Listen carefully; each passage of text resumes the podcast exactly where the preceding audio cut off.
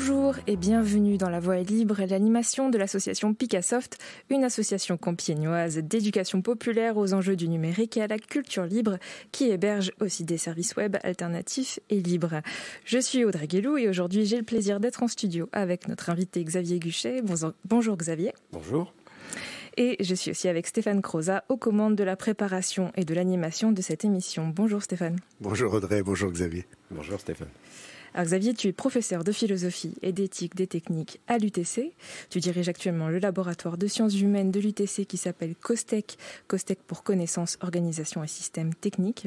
Tu es spécialiste à recherche sur l'épistémologie et l'éthique des nouvelles technologies, notamment dans le domaine des nanotechnologies et de la médecine personnalisée. Et puis, en janvier 2022, tu as publié l'ouvrage Du soin dans la technique, questions philosophiques aux éditions ISTE.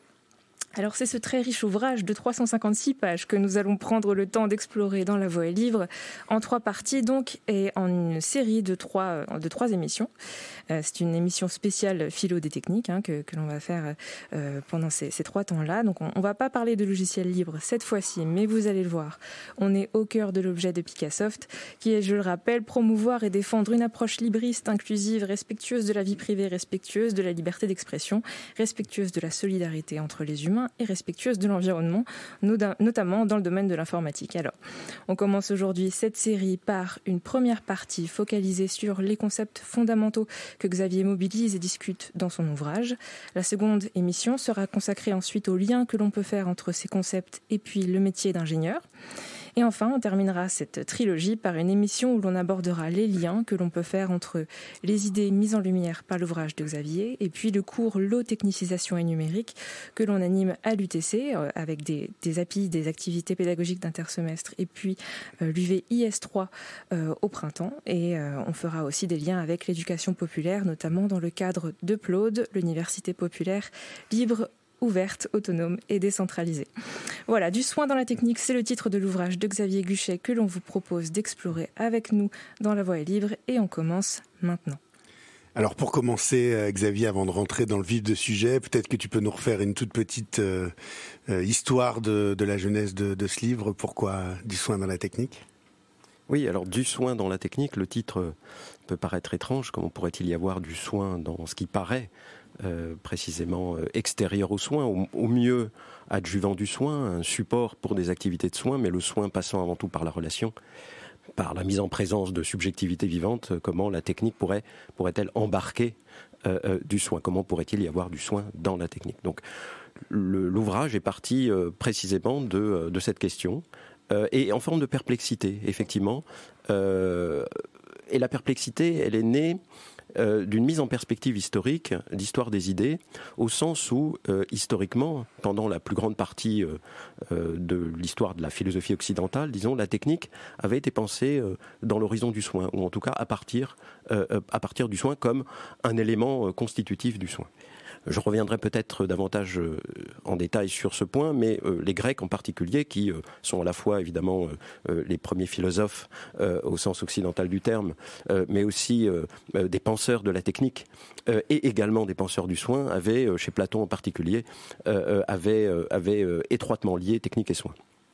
Or, cette euh, technique pensée euh, à partir du soin, dans l'horizon du soin, euh, finit aujourd'hui, a fini à un moment donné dans l'histoire occidentale par être dissociée du soin, à, à, tel point justement que cela peut être considéré comme extrêmement curieux de parler d'un soin dans la technique, c'est-à-dire d'un soin articulé à la conception technique, à l'existence même des objets techniques, des dispositifs techniques. Et donc j'ai voulu interroger précisément ce basculement euh, qui a fait passer euh, d'une conception de la technique euh, articulée au soin, une conception de la technique entre guillemets divorcée du soin. Comment sommes-nous venus à penser la technique comme alors extérieur au soin au mieux et le plus souvent même antinomique du soin puisque on en vient dans tous les domaines où il est question de soins et je vais revenir dans un instant à considérer la technique comme étant fautrice plutôt d'incurie que capable d'accompagner, en tout cas de soutenir des activités de soins.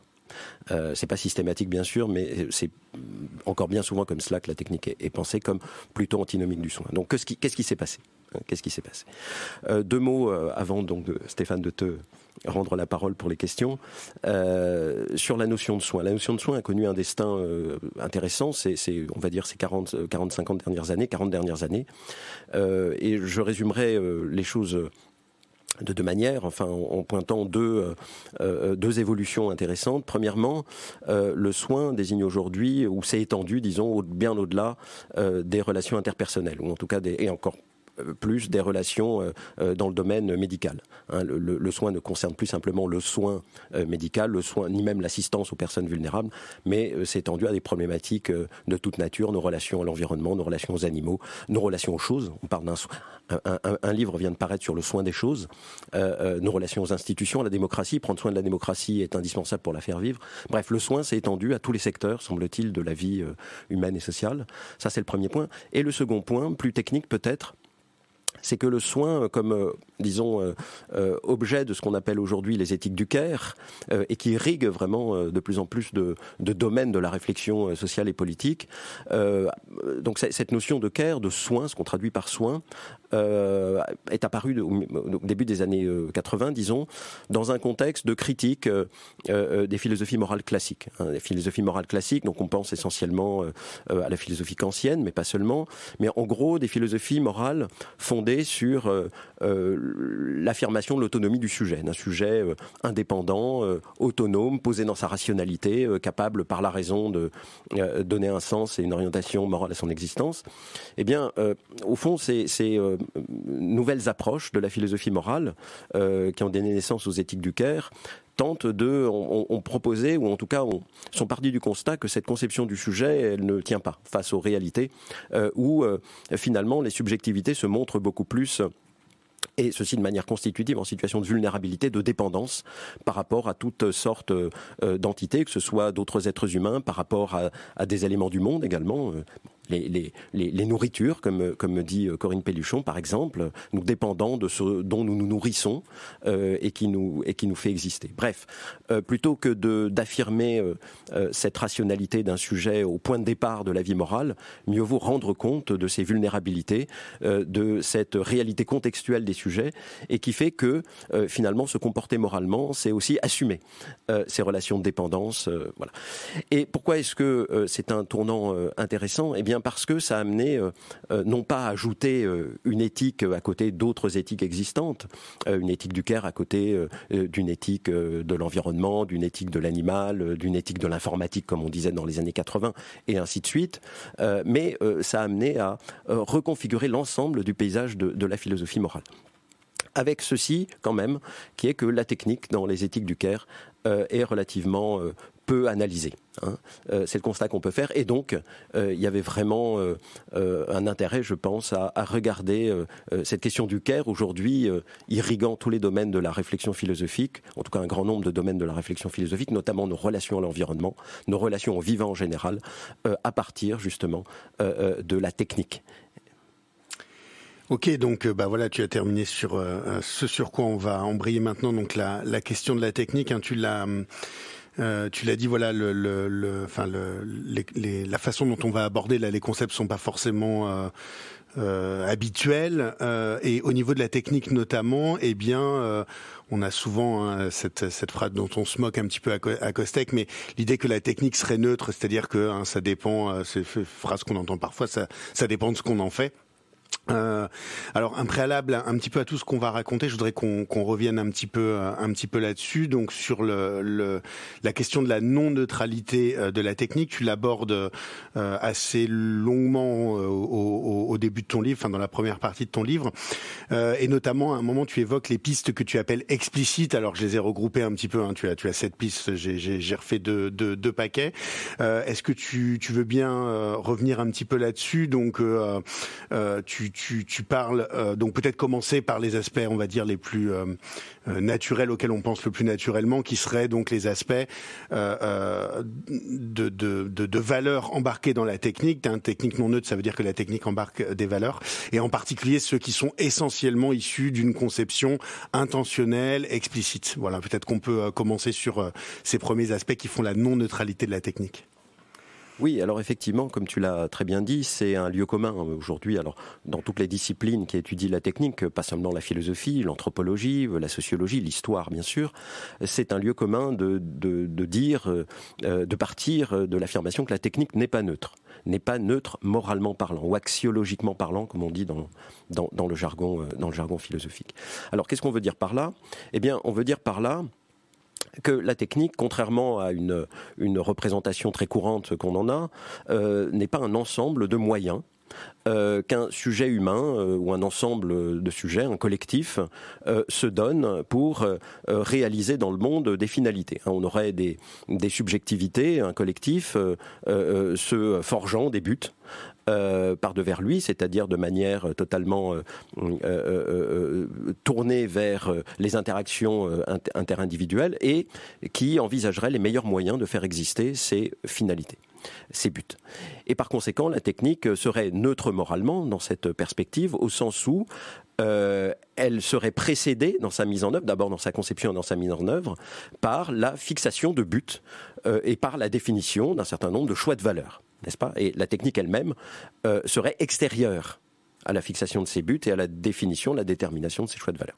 Or, tous les travaux depuis une cinquantaine d'années euh, dans les disciplines que j'ai mentionnées tout à l'heure, tordent le cou à cette idée reçue, euh, à savoir que la technique serait neutre moralement, et au contraire montrent, exemple à l'appui, hein, les exemples sont extrêmement nombreux, il y en a même de paradigmatiques, montrent à l'appui que la, technique alors embarque euh, il faudra bien sûr préciser euh, peut-être ce que ça veut dire concrètement, euh, embarque dans, dans son design, dans ses propriétés, dans ses fonctionnalités, des choix de valeur. Alors peut-être peut-être un exemple pour éclairer le propos.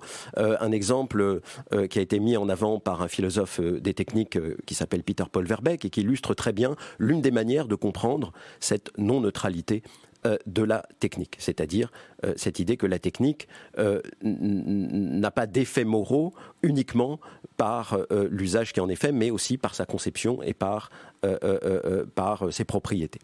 cet exemple, c'est celui de l'échographie. Euh, l'échographie, qui est donc euh, évidemment euh, l'instrument de, utilisé notamment dans les cabinets de gynécologie que tout le monde connaît, qui au départ d'ailleurs n'a pas été conçu à cette finalité, mais enfin qui aujourd'hui est devenu un équipement standard hein, pour l'accompagnement des grossesses. Et Peter Paul Verbeek, en s'appuyant sur des études empiriques qui ont été faites là-dessus, montre que eh l'arrivée de ce dispositif dans les cabinets de, gynécologie a profondément transformé, reconfiguré aussi bien euh, la situation morale, euh, en quoi consiste euh, une grossesse et, les relations interpersonnelles que cela implique, mais aussi l'identité morale des acteurs, des sujets impliqués. Je m'explique. en donnant à voir très tôt même le, petit, le petit fœtus en train de grandir dans le ventre de la mère, des études montrent que les futurs parents ont conféré un statut de sujet à part entière bien plus tôt que ce n'était le cas auparavant euh, au, petit, euh, à naître. Et euh, bien évidemment, on peut dire, si on peut dire réciproquement, cet appareil a amené aussi les parents à être confrontés, malheureusement parfois, à des décisions morales très lourdes à prendre, par exemple des interruptions médicales de grossesse. Donc, transformation d'identité, de l'identité morale du fœtus en particulier, mais aussi transformation de la situation morale elle-même, euh, euh, à savoir euh, quelle décision prendre si une anomalie est constatée, quelles sont les valeurs de la vie, etc. etc. Toute question qui, évidemment, n'aurait pas eu lieu d'être en dehors ou antérieurement ou en tout cas qui aurait été formulée complètement différemment avant l'arrivée de cet appareil. Et donc, ça illustre très bien le fait que l'échographie, vous voyez, en l'occurrence, peu importe le fait qu'elle soit bien ou mal utilisée, c'est pas une question de bon ou mauvais usage. On peut bien ou mal utiliser un dispositif, mais ça c'est de l'ordre de la compétence technique, mais il ne s'agit pas de cela. Euh, le déploiement même de cet appareil, de ce dispositif, a de fait eu un effet, comme on dit là aussi dans le jargon, d'agentivité sur la situation morale. C'est une des manières de comprendre la non-neutralité de la technique. Hein, la technique produit des effets qui ne sont pas forcément anticipés, anticipables, et qui rétroagissent sur les valeurs morales qu'on pensait euh, stabiliser euh, en regard d'une situation particulière comme celle de l'accompagnement de la grossesse. Alors merci beaucoup pour euh, pour cette euh, ce, premier exemple. Effectivement, là, du coup, tu as, plus illustré euh, des aspects qu'on va appeler implicites, c'est-à-dire qu'à un moment, les, personnes qui ont, enfin, le, le, processus qui a amené à l'échographie n'avaient probablement pas, je suis pas du tout spécialiste de ça, mais probablement pas comme objectif de produire ce que tu ce que tu décris. Donc, ce sont des sortes d'effets de bord en quelque sorte. de la technique, mais qui sont pas du tout isolés. Hein. Effectivement, tu as pris un exemple, mais je pense que c'est vraiment important de le préciser. Euh, quand on analyse euh, à peu près n'importe quelle technique, on s'aperçoit que c'est un peu tout le temps ce qui se produit. Alors pas forcément de façon aussi, euh, euh, je sais pas, structurelle, ontologique que ce que tu viens de dire, mais voilà, il y a toujours des choses euh, de ce type-là qui se produisent. Dans le numérique, c'est évident également. Les, les, les, les, inventeurs, en quelque sorte, les, les, personnes qui ont construit les premiers ordinateurs, imaginez pas du tout les sociétés dans lesquelles on, on, on vivait. Peut-être néanmoins, on peut refaire un tout petit un tout petit crochet euh, par des approches un peu plus explicites, c'est-à-dire sachant cela, sachant cette non-neutralité, euh, il y a aussi des concepteurs, des designers euh, qui s'emparent en quelque sorte des, des qui, qui essayent de s'emparer. Hein. Eux aussi vont se faire toujours un peu déborder, mais et, et, je alors je te, je te, je te propose, hein, t'es pas du tout obligé d'être d'accord, mais je pense que c'est en particulier ce qui se passe dans le contexte de ce qu'on va appeler le greenwashing. Nous, on, on l'utilise. Enfin, c'est quelque chose qu'on essaie de creuser. On en reparlera un petit peu dans la troisième émission, c'est-à-dire à un moment cette idée que euh, en, en, redonnant, euh, enfin justement d'essayer de neutraliser une, une, une, action qui va être d'essayer de neutraliser euh, la technique. Donc par exemple, alors je sais pas s'il y a des, des, exemples qui te viennent en tête, hein, mais sur, c'est, il, il, me semble que tu prends des exemples dans ton livre de mémoire sur sur le travail des enfants à un moment. Donc c'est encore un, un, exemple un peu parallèle. On pourra en reparler plus aujourd'hui sur sur l'auto dans le domaine de l'automobile par exemple. Voilà, je sais pas si tu veux ajouter quelques quelques oui. éléments là-dessus. Oui, oui, bien sûr. Alors merci de ta question. Effectivement. Euh, j'ai présenté tout à l'heure avec l'échographie une manière de comprendre euh, ce qu'on qu peut vouloir dire par non-neutralité de la technique. Mais il y en a, il y plusieurs manières de comprendre cela, et euh, euh, à ces différentes manières peuvent correspondre différents exemples. Et celui que tu donnes, effectivement, est très important.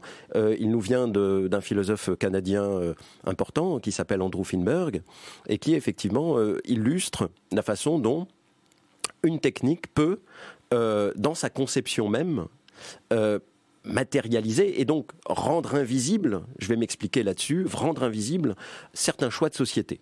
Euh, Finberg donne l'exemple euh, du euh, effectivement du travail des enfants.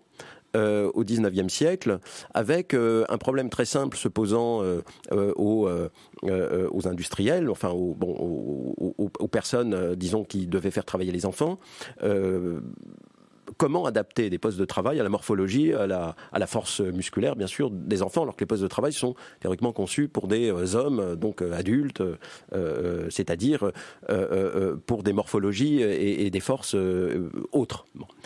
Et donc la, commande est claire, euh, la commande aux ingénieurs est claire, concevez-nous des postes de travail adaptés aux enfants. Et donc l'ingénieur se retrouve face à un cahier des charges comme on dit aujourd'hui, à une commande claire et à laquelle il va répondre, par sa compétence technique. Et il va fournir effectivement euh, euh, un poste de travail, s'il fait bien son travail, un poste de travail pour des enfants. Et Finberg dit, dans cette manière à la fois de poser le problème en termes purement techniques, la commande est formulée en termes purement techniques, et d'y répondre de manière purement technique, on encapsule, on rend invisible ce qu'il appelle un code technique, c'est-à-dire un projet de société, un ordre social inégalitaire qui, bien sûr, devrait être, et fort heureusement qui a été, contesté et remis en cause. Donc la technique peut rendre invisible, euh, par une traduction purement technique euh, de choix de société, peut rendre invisible les dix choix et, et, donc les rendre, euh, ce que, ce que, comme je dis, imperméables en quelque sorte, immunisés contre la critique hein, sociale et politique. Donc c'est aussi une manière de comprendre cette thèse de la non-neutralité de la technique dans un sens, là franchement, politique. Finberg étant quelqu'un qui estime que la philosophie des techniques euh, aujourd'hui a perdu peut-être euh, euh, sa capacité de critique politique et qu'il faut donc réinjecter cette capacité de critique politique de la technique en tenant bien sûr compte et en profitant des acquis de toutes les approches inspirées de la sociologie qui vont regarder vraiment les techniques par le menu concrètement, etc. Ce que ne faisaient pas forcément les philosophes avant, enfin il y a encore une cinquantaine, une soixantaine d'années.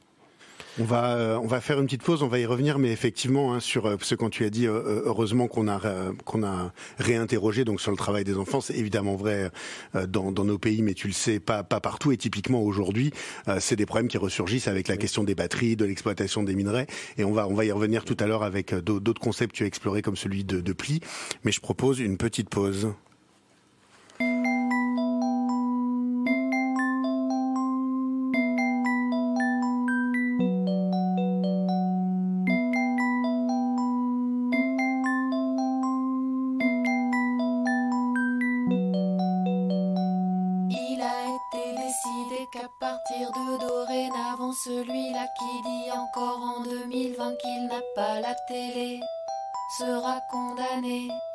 À rendre son iPad aux autorités.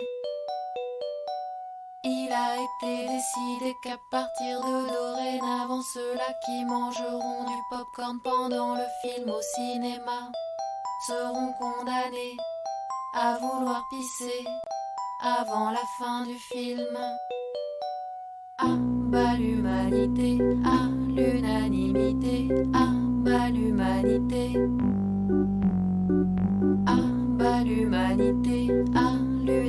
L'unanimité, ah bas l'humanité. Il a été décidé qu'à partir de dorénavant, celui-là qui dira on ne vit pas dans un monde de bisounours sera condamné à passer sa vie dans un monde de bisounours. Il a été décidé qu'à partir de dorénavant, celui-là qui fera pipi dans sa douche pour sauver la planète sera condamné à faire caca dans sa baignoire. Ah bah l'humanité, ah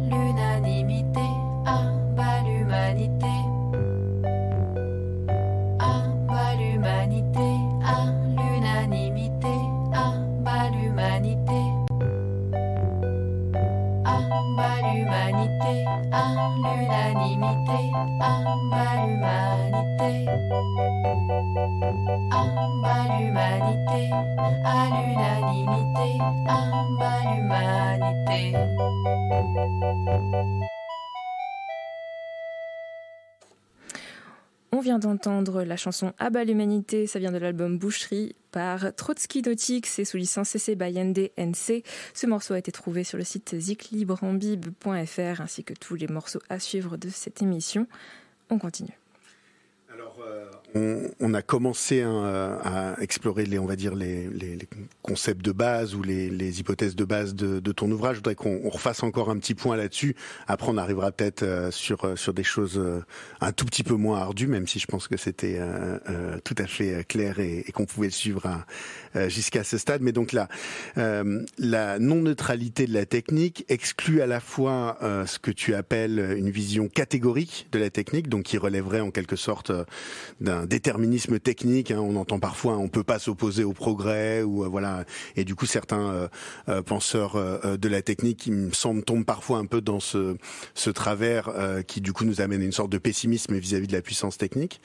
ça s'oppose également à une vision qu'on pourrait appeler instrumentale. Donc, comme tu l'as dit, hein, c'est ce que tu as décrit précédemment, mais qui ferait tout porter à l'usage, qui ferait porter du coup à l'utilisateur la responsabilité. Hein, ça dépend comment on s'en sert. Alors, il y a parfois cet exemple. Hein, on peut évidemment caresser avec un marteau, c'est vrai, mais c'est quand même pas la façon la plus logique de s'en servir et la plus habituelle surtout. Euh, voilà, je sais pas si tu veux réinsister un petit peu sur ces euh, concepts non catégoriques, non instrumentaux et ou revenir sur euh, euh sur d'autres éléments et puis euh, peut-être encore une fois pour reboucler avec le point de départ, mais en quoi en fait ces, concepts on, et ce positionnement, on va dire, on en a besoin justement pour réarticuler soins et techniques. voilà, voilà pour une introduction. Je te laisse, je te laisse la main.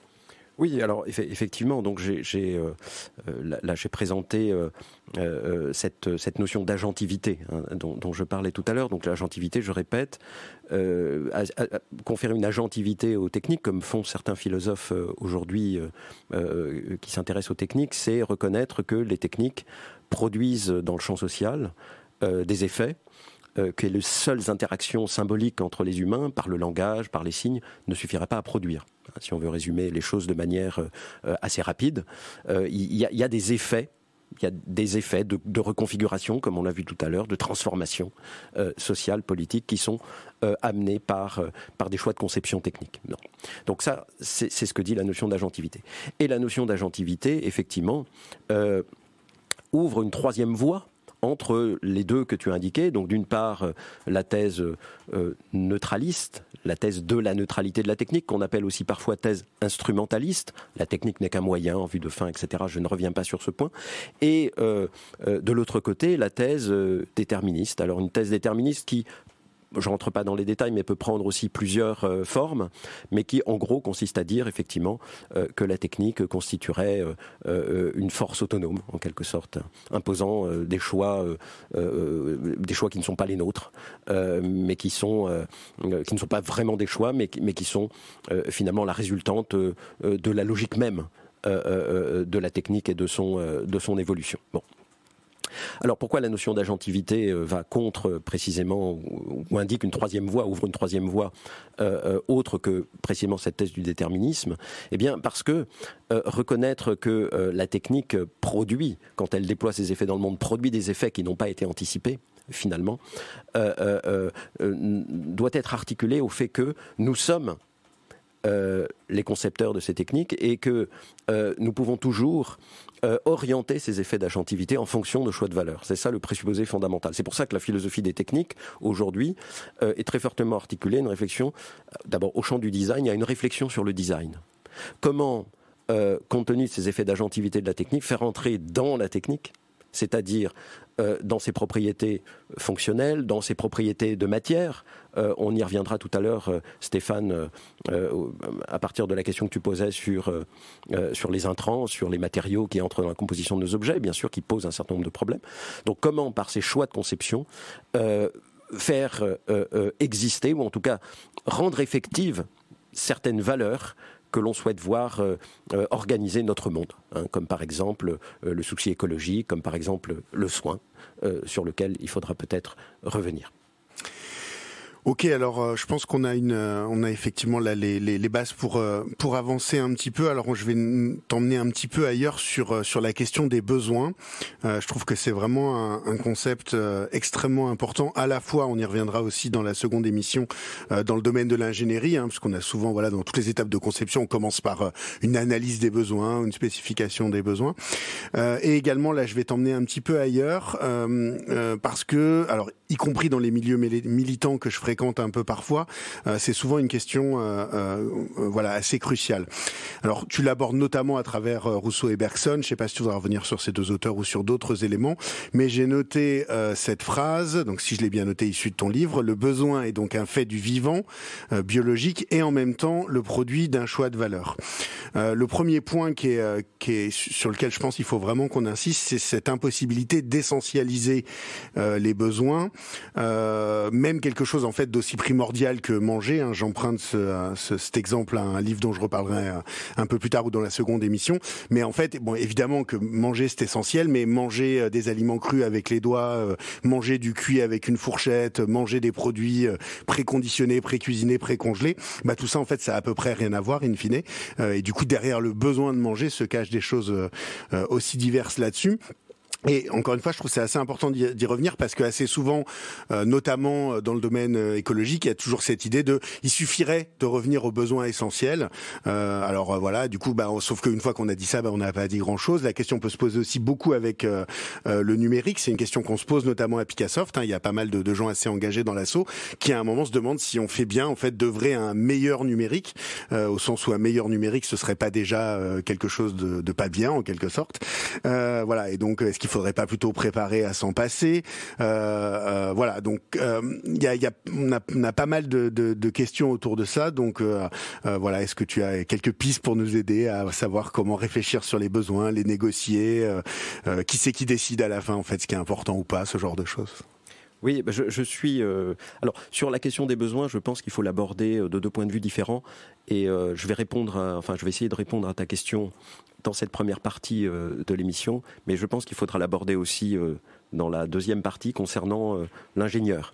et ce, sera un autre discours. Donc je, je, m'en tiens là à, ta question qui est effectivement de, de savoir, ou en tout cas de, de réfléchir à la question de savoir si une réorientation de nos, de nos choix de société, de nos modes de développement, passe ou peut passer par euh, euh, une, catégorisation des besoins. C'est-à-dire, il y aurait des besoins euh, essentiels, et tu parles d'essentialisation des besoins, de vrais besoins versus de faux besoins. Bon, alors c'est vrai qu'on trouve cette distinction chez Bergson. Je ne vais pas revenir sur Bergson, c'est peut-être pas ce qu'il y a de plus intéressant, mais peut-être interroger cette notion de besoin euh, à la charnière effectivement du, euh, biologique et, du social, euh, c'est-à-dire de besoins qui, d'une part, sont toujours évidemment contextualisés, sont toujours situés à la fois historiquement, socialement, culturellement, symboliquement, mais qui sont surtout traversés par des conflits de valeurs. Par des conflits de valeurs. Je peux accorder un très grand besoin euh, en tout cas une très grande valeur à ce besoin que je formule euh, de, euh, de, de, voyager, par exemple, de voyager, de, de, faire le tour du monde, de découvrir des cultures, etc. Simplement, on sait très bien que cette appétence pour le voyage, telle que les voyages sont pratiqués aujourd'hui et sont rendus, et d'une certaine manière, ça répond à un besoin, euh, sont rendus disponibles démocratiquement, euh, enfin en tout cas ont été démocratisés à une, large partie, en tout cas des populations occidentales, qui voyagent beaucoup plus qu'au XIXe siècle. Bon, euh, eh bien, ce besoin ou cette valeur, finalement, ne peut pas être déconnecté du conflit ou de la tension qu'elle peut euh, euh, euh, qu'elle peut avoir avec d'autres types de besoins ou d'autres types de valeurs qui vont être par exemple des valeurs vitales. On sait très bien que les moyens de transport qui permettent à cette valeur du voyage de s'actualiser, enfin d'être, de concerner un, grand nombre d'entre nous, en fait se payent d'un prix très élevé en termes écologiques, etc. Je ne rentre pas évidemment dans ce qui est connu de tous, mais c'est simplement pour dire que cette notion de besoin, elle est intéressante, me semble-t-il, parce que du fait même que dans le domaine humain, elle est à la charnière du biologique et du social, elle est à la jointure des deux, finalement, elle cristallise ces conflits de valeurs. Hein, qui euh, sont l'objet même euh, du, débat, euh, du débat public, enfin qui devraient en tout cas être l'objet même du débat démocratique. je crois qu'il y a eu en fait, ce point est, est, devenu absolument évident dans le cas de la crise Covid. Je ne parle pas du tout de la crise Covid dans le livre, mais qu'est-ce qui s'est passé dans la crise Covid? Bon, il s'est passé qu'on a interrompu de vrais besoins, ou en tout cas on a rendu inaccessibles des besoins qui paraissaient absolument indiscutables et surtout euh, acquis pour toujours, la mobilité, euh, la capacité à avoir accès à des services, à pouvoir aller au cinéma ou au restaurant euh, comme on l'entend, etc. Tout ça a été suspendu. Pour quelle raison? Eh bien, pour défendre la vie, c'est-à-dire pour affirmer, enfin, au nom d'une valeur supérieure. Et personne ne contestera qu'on ne pouvait pas laisser mourir les gens les plus fragiles. Bon, n'empêche que se défendre la vie, si par là on veut dire euh, ne laissons pas mourir les personnes les plus fragiles. On ne peut pas laisser quelqu'un mourir en masse, enfin des gens mourir en masse, si on peut euh, euh, éviter justement une hécatombe, est entré en conflit avec d'autres valeurs de la vie, qui sont par exemple la mobilité, la possibilité pour les personnes en EHPAD de recevoir des proches. Donc, en fait, ce que la crise a montré, c'est que la notion même de défendre la vie, de vie elle-même, est traversée par des conflits de valeurs. Et tout ça cristallise effectivement dans cette notion de besoin. C'est un besoin de se déplacer, d'aller au cinéma, mais c'est aussi un besoin euh, de bénéficier euh, d'une protection, des meilleurs traitements, etc. C'est un besoin pour les personnes en EHPAD d'être protégées contre les atteintes extérieures parce qu'elles sont en situation de fragilité, mais aussi de recevoir les proches parce qu'elles sont fragiles psychologiquement, etc. On pourrait multiplier euh, les exemples, bien évidemment. Donc c'est cette notion, cette tension de, enfin, ce conflit de valeurs, cette, tension axiologique dans la notion de besoin qui est intéressante et qui, je terminerai, pardon, j'étais un peu long, euh, mais qui me fait penser que euh, les, remarques qu'on va, par exemple, bon, c'est un livre tout à fait intéressant. On, en reparlera peut-être avec avec les low-tech, mais, l'ouvrage de, de, Biwix, qui à un moment donné, Biwix reprend une, vieille ancienne, enfin une, litanie sur les vrais et les faux besoins. Donc les besoins que l'on peut balayer d'un revers de la main, qui sont méprisables, et puis les vrais besoins. Bon, je crois que cette, pour reprendre ton expression, cette essentialisation des besoins a un côté paternaliste et qui précisément manque ce que des philosophes dans le passé ont, dit avec force, c'est-à-dire que, au fond, euh, euh, ce qui nous détruit peut avoir une grande valeur. Le, véhicule individuel, euh, etc., a une valeur. Pour un très grand nombre d'entre nous, on ne peut pas écraser ça d'un revers, enfin, d'un coup de poing ou écarter ça d'un revers de la main. C'est valeur contre valeur, c'est conflit de valeurs. Et comment on gère des conflits de valeurs? Et pas comment on dévalorise de manière paternaliste et un peu condescendante, euh, ce que un grand nombre d'individus considèrent comme, euh, comme euh, très valorisable et ayant une grande valeur.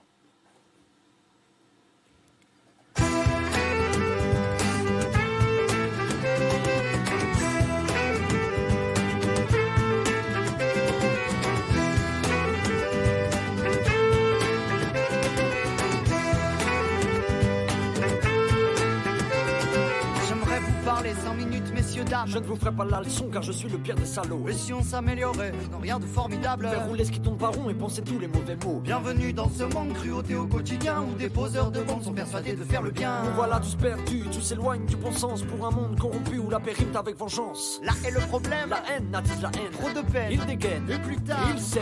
Même si on le souhaite, personne ne bouge pour changer. Ne sommes-nous pas concernés, mais plutôt habitués à la force des images, des corps de gosses en vie, des scènes de carnage de New York en Libye. Faudrait tourner la page, éteindre la télé écouter les sages et apprendre à partager. Faut garder car tant que la vie fera du ciel, on en écrira des poèmes à l'encre de nos droits. Si l'humain est roi, alors moi je serai bohème, et je soulagerai les peines en les prenant dans mes bras.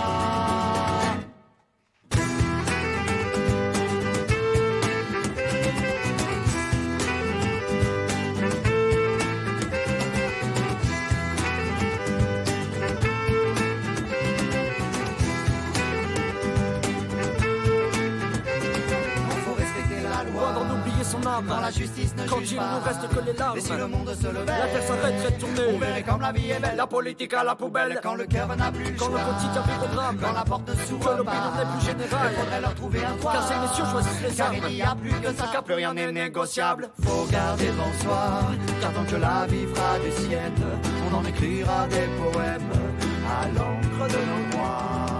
Si l'humain est roi, alors moi je serai bohème, et je soulagerai les peines en les prenant dans mes bras.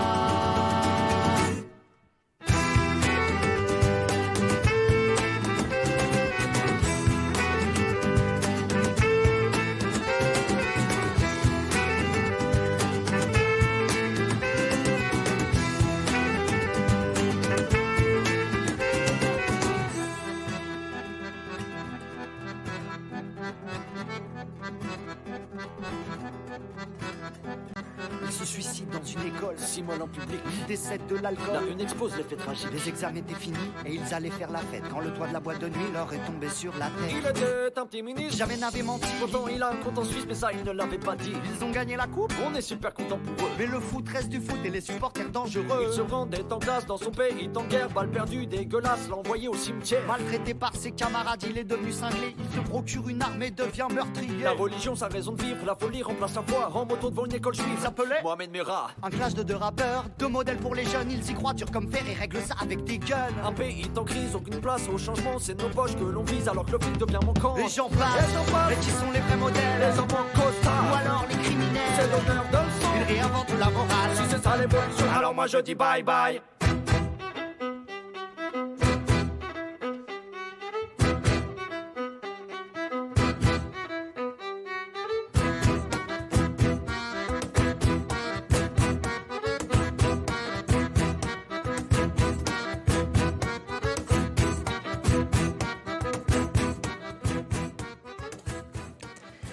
Vient d'écouter la chanson Faut regarder de euh, Tonzin, qui ça vient de l'album Philosophie de comptoir et c'est sous licence CC by NDNC. Alors philosophie de comptoir, c'est pas ce que l'on fait avec avec Xavier, mais donc on, on, continue après avoir euh, poser un peu les, les idées de départ, les concepts de départ. Hein, euh, voilà, on va pas y revenir, mais non neutralité, soins. Euh, là, on vient de parler de, de, de, la question des besoins. Je voudrais revenir sur une autre, un autre point qui traverse aussi pas mal la, la, question de la technique, c'est celle de, de l'artisanat et de l'industrie. Puis j'anticipe aussi un petit peu sur la troisième partie où tu, mais c'est toi qui a commencé avec BioX et les low-tech, où on parlera de low-technicisation. mais donc cette question de, de l'artisanat et de l'industrie, il y a, il y a cette euh, cette idée, euh, alors euh, simple, peut-être simpliste, qui est qu'effectivement il suffirait en quelque sorte de revenir à l'artisanat pour régler un certain nombre de problèmes, revenir à des notions de, de convivialité typiquement que que l'on mobilise assez souvent. alors tu fais toi le lien aussi entre autonomie de la production, autonomie à l'utilisation, donc la question, pareil, on y reviendra aussi, mais du concepteur-producteur d'un côté, utilisateur-consommateur de l'autre. alors je crois que tu défends la possibilité de mobiliser le concept de soins, y compris dans l'industrie, dans une approche euh, euh, industrielle. Alors peut-être que ça nous arrange, hein, parce que sinon effectivement, ça voudrait dire qu'il faut arrêter de, de, de, former des ingénieurs. Euh, mais je pense aussi qu'il faut euh, le prendre comme hypothèse et puis essayer, ne serait-ce que parce que, eh bien, sinon on laisse tout un pan de côté. alors je te tends une perche que t'es pas obligé de de, de, saisir mon, mon, hypothèse à moi, on va dire, pas ultra originale, hein, mais que ce serait peut-être plutôt le mode de financement de l'industrie et donc la question du capitalisme et du capitalisme financier plutôt que l'industrie elle-même, c'est-à-dire l'échelle à laquelle se déploient les techniques, euh, qui serait en cause et qui serait euh, voilà euh, un peu à l'origine de la croissance exponentielle et des problèmes qu'on rencontre. Mais je te laisse donner tes propres réponses. Euh, la réponse, euh, enfin l'hypothèse que tu viens de formuler, va dans le sens de ce que euh, certains penseurs du design disent. Et je, vais revenir rapidement là-dessus. Alors, avant de, répondre à, la question que tu poses concernant les relations à industrie et la question du soin dans ces relations, peut-être revenir sur euh, le, message du livre, ou en tout cas euh, la thèse que ce livre développe euh, en réponse à la question, à la perplexité que j'ai mentionnée tout à l'heure. Hein, comment on est, en, sommes-nous venus à dissocier technique et soins mon hypothèse est que cette, ce, découplage, en quelque sorte, entre technique et soins, on en voit les prémices au XVIIIe siècle, dans un contexte de reconfiguration en profondeur d'un certain nombre de, faits sociaux, notamment dans le champ de la production, dans le champ du travail, dans le champ du rapport entre, enfin de la conception du rapport entre corps et technique euh, autour précisément des métiers euh, artisanaux. Bon, j'entre pas dans le détail bien sûr, euh, c'est pas l'objet, mais euh, tout ça est développé dans la deuxième partie du livre, donc une partie plus socio-historique, on va dire et qui essaye de documenter cette, cette transformation. Alors pourquoi je dis cela? Eh bien parce que Euh, ce que j'ai essayé de, montrer, c'est que euh, ce découplage de la technique et du soin renvoie ou fait, euh, fait signe vers euh, euh, un découplage plus fondamental encore, une dissociation plus fondamentale entre la technique et la vie. C'est-à-dire que jusqu'à il n'y a pas si longtemps, finalement, la technique avait été pensée dans le prolongement de la vie comme une activité du vivant, donc très en lien avec des problématiques vitales. et c'est finalement ce, divorce de la technique et de la vie, comme je dis, c'est-à-dire un emportement de la technique au-delà de toute forme de limitation apportée par le vivant et inscrite dans le vivant, euh, qui, euh, qui peut expliquer, en tout cas, qui peut euh, rendre compte de, du fait que la technique a cessé d'être pensée dans l'horizon du soin. C'est la thèse que je développe et avec un certain nombre d'arguments. Alors, on arrive à partir de là aux relations entre industrie et artisanat, alors qui fait le point de départ de ce qu'on appelle le design, puisque le design, au milieu du 19e siècle, disons à peu près, c'est euh, euh, est apparu au, travers euh, d'une d'une réflexion sur ce qu'on appelait les arts appliqués à l'industrie. c'est-à-dire comment faire arriver dans le monde industriel une nouvelle génération d'artistes formés justement à, prendre en compte les, les nécessités industrielles, comment aller apporter des compétences compétences des beaux-arts, disons, dans le champ industriel, autour de la notion euh, de belle forme. Enfin voilà. Euh, eh bien, le, design est, né précisément dans ce contexte euh, de, réflexion sur les arts appliqués, en, disant avec des gens comme William Morris par exemple, mais d'autres, collectifs comme le Bauhaus aussi, eh bien voilà de d'essayer de, dépasser cette conception du design comme art appliqué à l'industrie et de voir le design comme une capacité à, à repenser les problématiques vitales au cœur même euh, des processus industriels. Hein, je, dirais les choses de cette façon. Comment euh, remettre euh, la question de la vie, c'est-à-dire la capacité à satisfaire des besoins biologiques, on parlait de besoins tout à l'heure, donc des, valeurs vitales, des valeurs liées au fait que nous sommes des vivants, hein, des organismes. comment repenser, remettre cela au cœur de l'organisation des processus industriels donc je, vais bien sûr très vite, mais j'essaye dans la dernière partie du livre où je traite cette question du design, euh, à partir justement de cette problématique initiale qui a été dépassée de la relation entre industrie et artisanat, euh, j'essaye justement d'identifier une...